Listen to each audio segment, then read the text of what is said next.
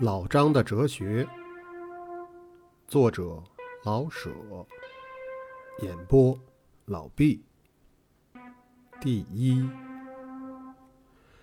老张的哲学是前本位而三位一体的，他的宗教是三种：回、耶、佛；职业是三种：兵、学、商；言语是三种：官话。奉天话、山东话，他的三种，他的呃三种。至于洗澡平生，也只有三次。洗澡固然是件小事儿，可是为了解老张的行为与思想，倒是有说明的必要。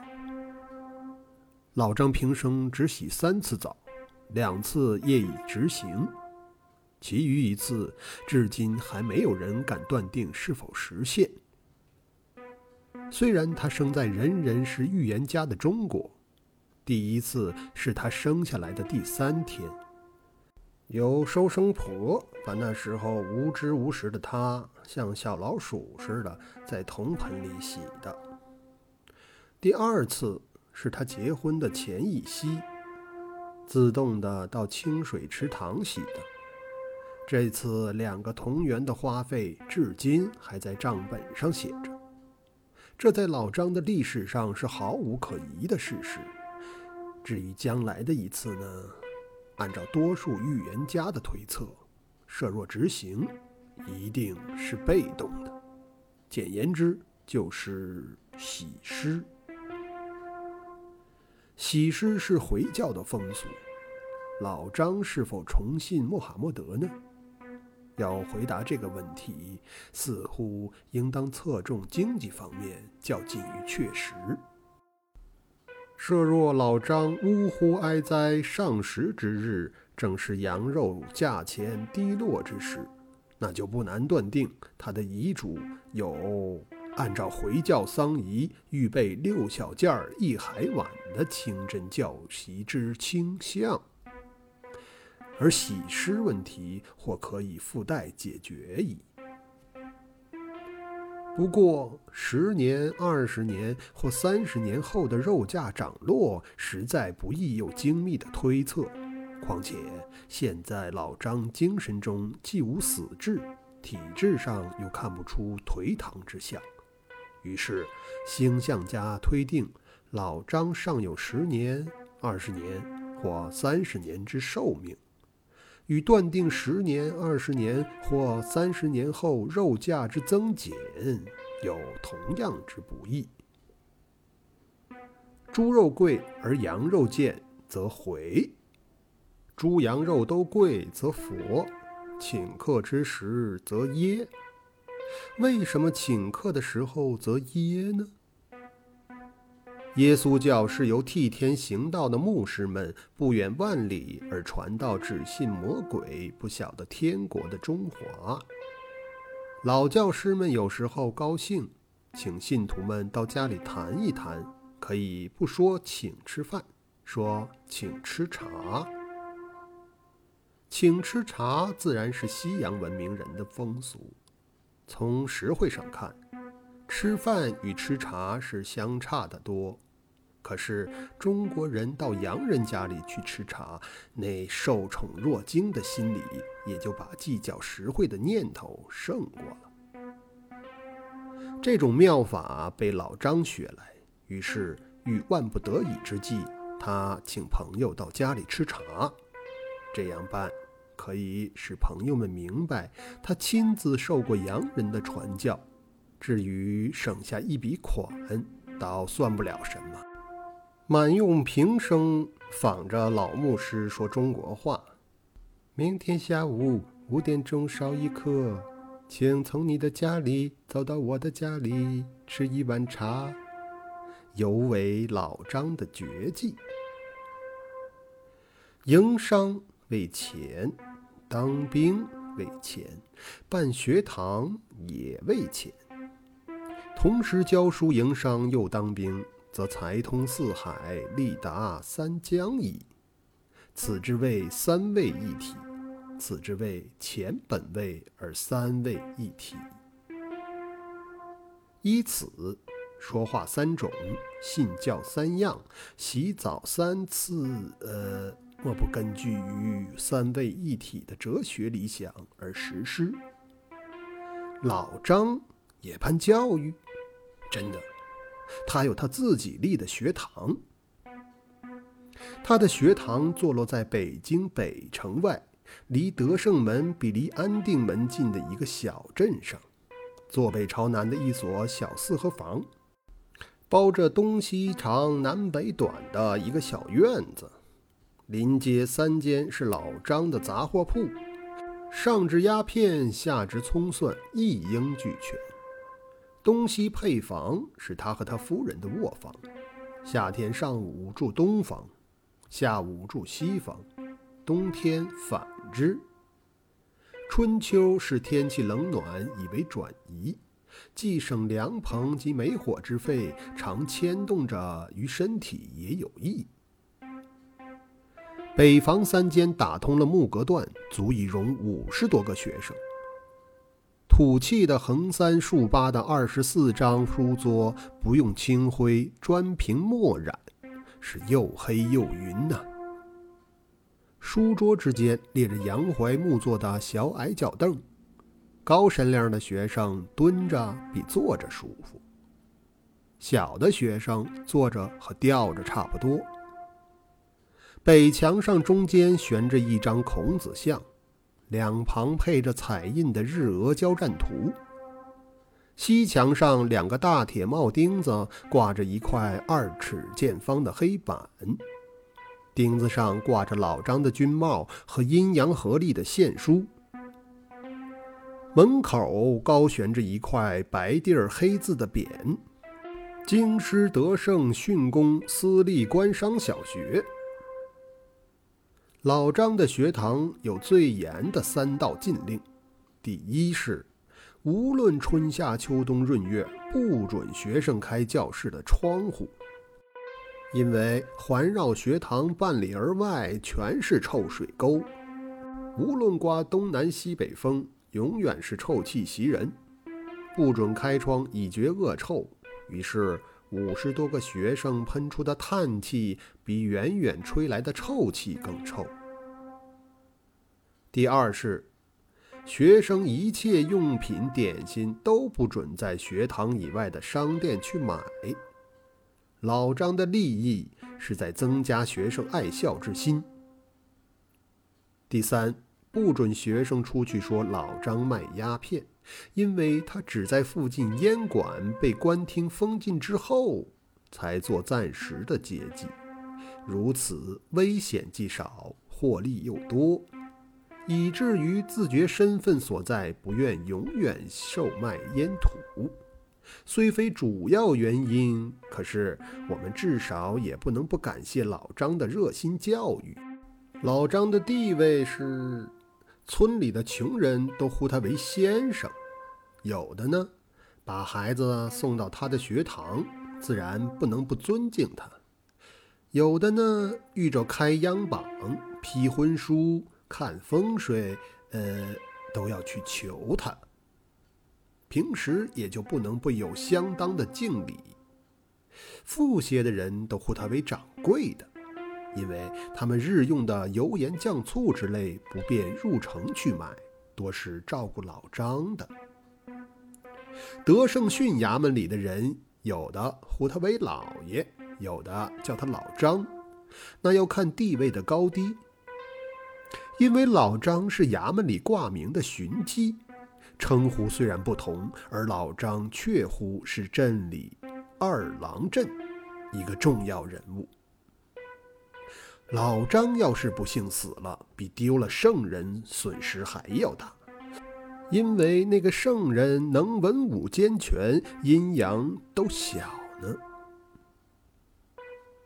老张的身材按营造尺是五尺二寸，恰合当兵的尺寸。不但身量这么合适，而且腰板直挺。当他受教员检定的时候，却经检定委员的证明，它是脊椎动物。红红的一张脸，微点着几粒黑痣。按麻衣相法说，主多才多艺。两道粗眉连成一线，黑丛丛的遮着两只小猪眼睛，一只短而粗的鼻子。鼻孔微微向上掀着，好似柳条上倒挂的鸣蝉。一张薄嘴，下嘴唇往上翻着，以便包着年久失修、渐行垂落的大门牙。因此，不留神看，最容易错认成一个夹馅儿的烧饼。左脸高扬。右耳几乎扛在肩头，以表示着尸位的尊严。批评一个人的美丑，不能只看一部而忽略全体。我虽然说老张的鼻子像蝉鸣，嘴似烧饼，然而绝不敢说他不好看。从他全体看来，你越看他嘴似烧饼，便越觉得。非有蝉鸣似的鼻子配着不可。从侧面看，有时鼻洼的黑影依稀的像小小的蝉翼。就是老张自己对着镜子的时候，又何尝不笑吟吟的夸道：“鼻翅掀着一些，哼，不如此，怎能叫妇人们多看两眼呢？”第二，那是五月的天气，小太阳撅着血盆似的小红嘴儿，忙着和那东来西去的白云亲嘴儿。有的唇儿一挨，慌忙的飞去；有的任着意味着小太阳的红脸蛋儿；有的画着恶龙，张着嘴想把它一口吞了。有的变着小绵羊跑着求他的青眼，这样艳美的景色，可惜人们却不曾注意。那倒不是人们的错处，只是小太阳太娇羞了，太泼辣了，要把看的人们晒得满脸流油。于是妇人们支起凉棚，索性不看。穷人们倒在柳荫之下做他们的好梦，谁来惹这个闲气呀？一阵阵的热风吹来的柳林蝉鸣、荷塘蛙曲，都足以增加人们暴躁之感。诗人们的忧思在梦中引逗着落花残月，织成一片闲愁。妇人们乘着火焰流花，萤黄小蝶，增了几分雅趣。老张既无诗人的触物心感，又无妇人的及时行乐，只伸着右手，仰着头数院中杏树上的红杏儿，已被分给学生，作为麦秋学生家长送礼的提醒。至于……满垂着红杏的一株半大的杏树，能否清清楚楚数个明白，我们不得而知。大概老张有些把握。嘿，老张！老张恰数到九十八上，又数了两个，凑成一百，把大拇指捏在食指的第一节上，然后回头看了一看。这轻轻的一捏，慢慢的一转，四十多年人事的经验。老四啊，屋里坐。不不不不不，我还赶着回去。呃，这两天差事紧得很。不忙，有饭吃。老张摇着蓄满哲理的脑袋，一字一珠的从薄嘴唇往外蹦。你蒙兄李武才给我一个电话。新任学务大人已到老五的衙门了，这就下来。你快预备，我们不怕他们文面上的，可也不必故意冷淡他们。你快预备，我就走啊，改日再见。那人一面擦脸上的汗，一面往外走。是哪位的？老张赶了两步，要问个详细。新到任的那个，反正得预备，改天见啊。那个人说着，已走出了院外。老张自己冷静了几秒钟，把脑中几十年的经验匆匆地读了一遍，然后三步改作两步，跑进北屋。小三儿，去叫你师娘预备一盆茶，放在杏树底下。快，小四儿，去请你爹，说学武大人就来，请他过来陪陪，叫他换上新鞋，听见没有？小三儿、小四儿一溜烟儿似的跑出屋外。你们把《三字经》《百家姓》收起来，拿出国文，快！中庸呢？废话，旧书全收，快！这时，老张的一双小猪眼儿瞪得却比猪眼大多了。今天把国文忘忘了带来了，老师。该死！不是东西，不要命的时候你不忘，修身也成啊。算术成不成啊？成哎，有新书的就是我爸呗。老张似乎有些急了的样子。王德，去拿扫帚把杏树底下的叶子都扫干净。李应，你是好孩子，拿条湿手巾把这群墨猴的脸全擦一把，快！拿书的拿书，扫地的扫地，擦脸的擦脸，趁机会吐舌头的吐舌头，挤眼睛的挤眼睛，乱成了一团儿不亚于遭了一个小地震。老张一手摘黑板上挂着的军帽往头上戴，一手掀着一本国文，找不认识的字儿。王德，你的字典呢？呃，书书桌上那本红皮子的，就是。你瞎说！该死，我怎么找不着？那不是我的书桌，如何找得到啊？王德提着扫帚跑进来，把字典递给老张。你们的书怎样了？预备好了，都出去站在树底下。王德，快扫！老张一手按着字典，向窗下看了一眼。嘿嘿，叫你扫杏叶，你偷吃我的杏子。好，现在没工夫，等事情完了咱们算账。不是我有意，是树上落下来的。我一抬头，正好落我嘴里，不是有心的。老师，你该死，快走！你你冤个该死！你要死了，我把杏子都吃了。王德自己嘟囔着说。王德扫完了。茶也放在杏树下，而且摆上经年不用的豆绿茶碗十二个。小四儿的父亲也过来了，果然穿着新缎鞋。老张查完字典，专等学务大人驾到，心里越发的不镇静。王德，你在门口去瞭望，看见轿车或是穿长衫骑驴的，快进来告诉我啊！脸朝东，就是有黄蜂蛰你的后脑海，也别回头，听见没有？反正不是你脑袋。王德心里说着。李应，你快跑啊，到西边冰窖去买一块冰，要整的，不要碎块。钱呢？你袋里是什么呢？小孩子一点宽宏大量没有。老张显示着做先生的气派。李应看了看老张，又看了看小四儿的父亲孙八爷，一语未发，走出去。这时候，老张才想起让孙八爷屋里去坐，心里七上八下的，勉强着和孙八爷闲扯。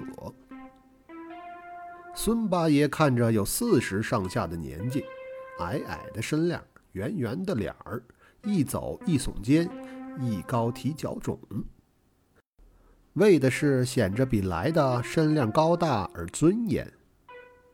两道细眉，一双永远发困的睡眼，幸亏有只高而正的鼻子，不然真看不出脸上有一应俱全的构造。一嘴的黄牙板儿，好似安着磨光褪色的金牙。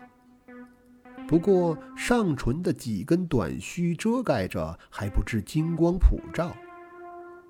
一件天蓝洋缎的长袍，罩着一件头纽宽边的米色坎肩儿，童叟无欺，一看就知道是乡下的土绅士。不大的功夫，李应提着一块雪白的冰进来。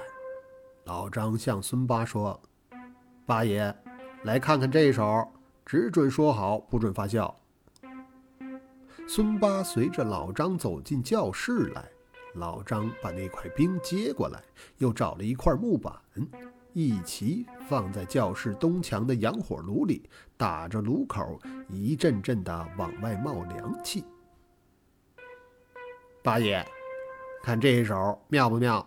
洋炉改冰箱，冬暖夏凉，一物两用啊！老张挑着大拇指，把眼睛挤成一道缝。那条笑的虚线从脸上往里延长，直到心房上，撞得心上痒了一痒，才算满足了自己的得意。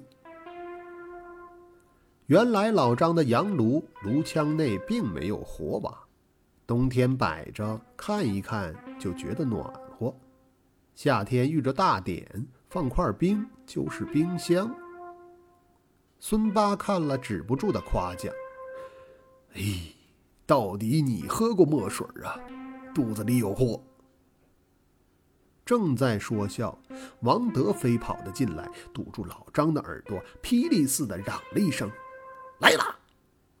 同时，老张、王德一人出了一身情感不同而结果一样的冷汗。